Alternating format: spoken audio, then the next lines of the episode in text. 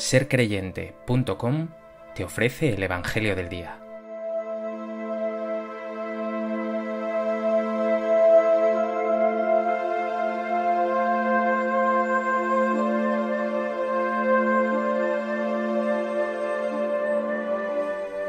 Del Evangelio de Marcos.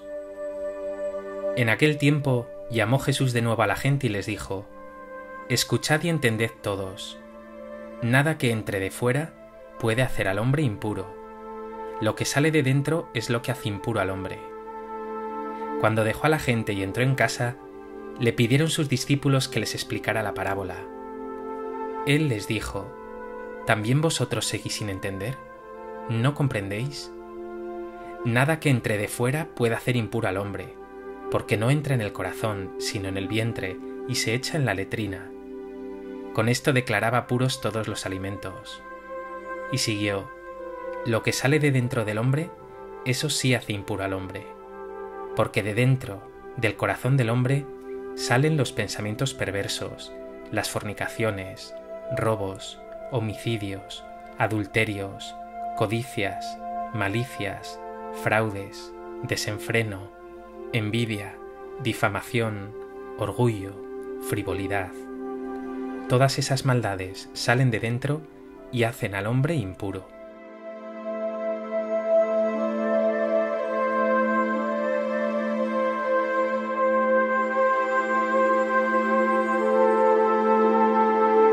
El Evangelio de hoy nos presenta la enseñanza de Jesús sobre lo puro y lo impuro. Hoy puede parecernos algo básico, pero en su contexto es verdaderamente revolucionario. No hay realidades puras o impuras, lo que hace verdaderamente impura a la persona es aquello malo que sale de su corazón.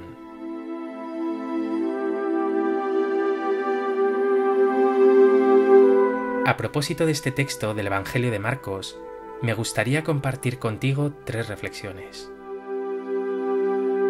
En primer lugar, conviene explicar que los judíos, de acuerdo a su ley y sus tradiciones, vivían realmente preocupados por lo puro y lo impuro una pureza que no se refería tanto a la limpieza externa o a la higiene, aunque también, sino a una pureza asociada a Dios, una pureza ritual. De acuerdo con esta visión, los impuros no tendrían nada que hacer con Dios.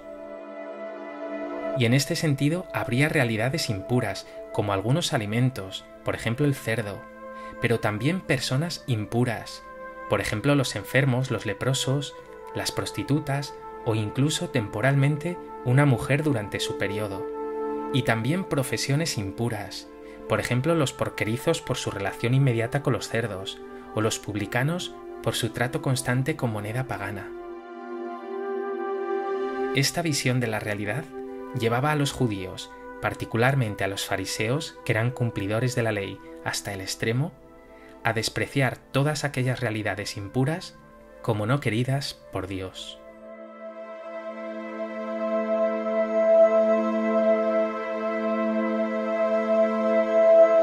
En segundo lugar, las palabras de Jesús en forma de imagen o parábola dan un vuelco a esta visión tradicional. Nada que entre de fuera puede hacer al hombre impuro. Lo que sale de dentro es lo que hace impuro al hombre. Una expresión que al momento resultó oscura para sus discípulos y que él tuvo que explicarles.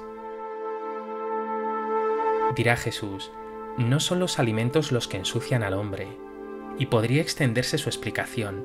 No es la enfermedad lo que hace impura a una persona, ni su profesión, ni su condición, ni su raza. Para Dios, todo lo creado, todavía más, todos sus hijos, son puros. Jesús estaría diciendo, olvidaos de todo rechazo, de segregación, de marginación. Poned en juego la acogida, la compasión, la solidaridad. Pregúntate, ¿te consideras tú solidario y compasivo? ¿O con tus palabras y juicios desprecias a otros y en el fondo los segregas?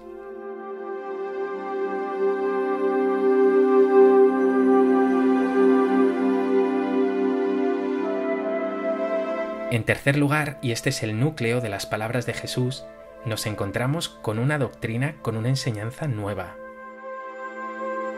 Lo verdaderamente impuro, ya lo hemos anticipado, no son los alimentos que entran en el cuerpo o comer sin haberse purificado las manos, sino aquellos malos sentimientos que salen del corazón.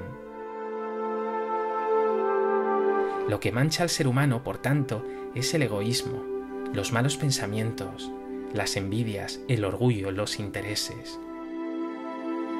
Y al contrario, lo que purifica al ser humano es la reconciliación, el perdón, el amor desinteresado, la generosidad, la entrega, la búsqueda del bien del otro.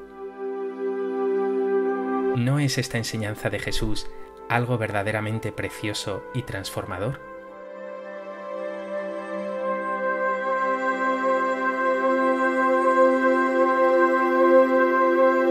Pues que escuchando este Evangelio tu corazón se abra a la acogida de tus hermanos, que para Dios son todos puros y dignos, y llenes tu corazón no de aquello que lo mancha y ensucia, juicios, críticas, desprecios, sino de aquello que lo hace puro, el amor y la misericordia. Jesús mío, muchas veces juzgo a mis hermanos con dureza. Hoy sigo haciendo distinciones, considerando a unos más aceptables que a otros. Transforma este corazón de piedra en un corazón de carne, que ame y acoja a todos como tú lo haces siempre conmigo. Gracias, Señor.